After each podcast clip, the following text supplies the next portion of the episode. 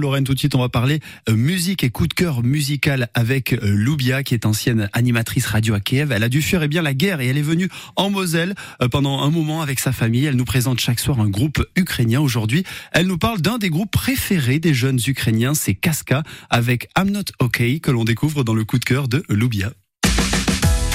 France Bleu Lorraine, le coup de cœur.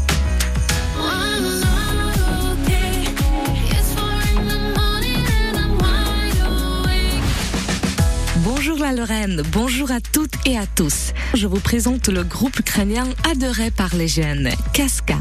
Le nom du collectif se traduit comme conte de fées. Il n'y a pas d'informations exactes, mais je dirais que c'est à cause de la voix magique de la soliste Alexandra. Du coup, Casca collabore avec McDonald's et présente le livre de contes que l'on peut choisir avec le Happy Meal, le menu enfant des fast-food. L'histoire du conte de fées se finit à cause de la guerre.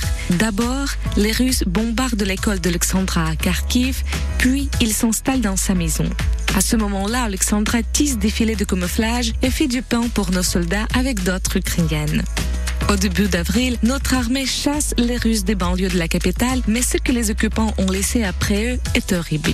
Chez Alexandra, ils ont volé toute la technique, y compris la colonne qui pesait plus de 30 kilos. Ils ont pris même les radiateurs et les sèches-serviettes. N'ayant pas pu trouver la clé, les Russes ont haché la voiture d'Alexandra. Je vous présente la chanson du groupe Kaska I'm Not Okay. C'est la réponse à la question si nous allons bien, nous les Ukrainiens.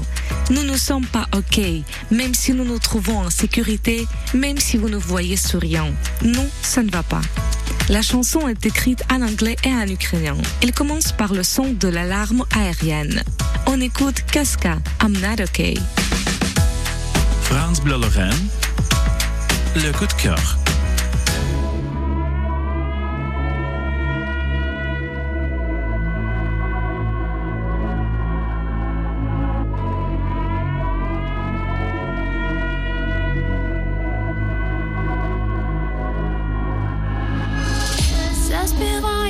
Заспіваю тобі пісню я про